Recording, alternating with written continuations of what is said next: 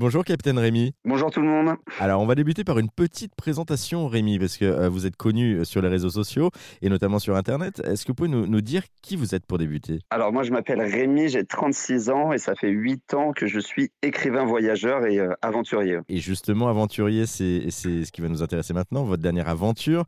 vous l'avez passé en France à bord d'un char à voile, c'était entre Paris et Nantes en septembre dernier.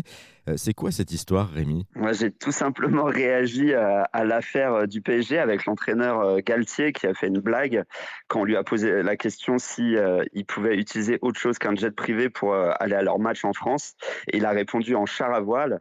Et du coup, ça a un peu choqué l'opinion publique et, moi-même. Et je me suis dit que ça serait marrant de lui prouver que c'était possible bah, de vraiment le faire en char à voile, ce Paris-Nantes. Et, du coup, vous l'avez réalisé puisque vous êtes parti, vous avez fait 480 km, c'est ça, en, six jours? C'est exactement ça. Parti le mardi, arrivé le dimanche, à temps pour euh, jouer mon spectacle sur Nantes.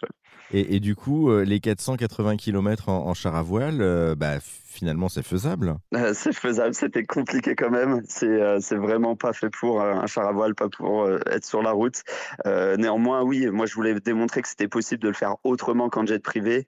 Il y a, il y a des moyens plus simples comme le, TGV. Hein. Ouais, parce que c'est ça, au-delà de l'anecdote, justement, et du, côté amusant de la chose, entre guillemets, hein, je dis bien amusant parce que c'est quand même très sportif, il y a aussi un véritable message que vous vouliez porter derrière. C'est effectivement une alternative et possible. Ouais, bah, c'est important de nos jours. Là, on voit, on demande aux, Français de, serrer la ceinture. Euh, moi, j'habite à Avignon. Il y avait des feux de forêt euh, partout. Le dérèglement climatique, il est déjà là, il est présent et il bah, faut qu'on agisse tous à, notre échelle. Bon, en tout cas, le, message est passé. Merci beaucoup, Capitaine Rémi, pour euh, cet échange.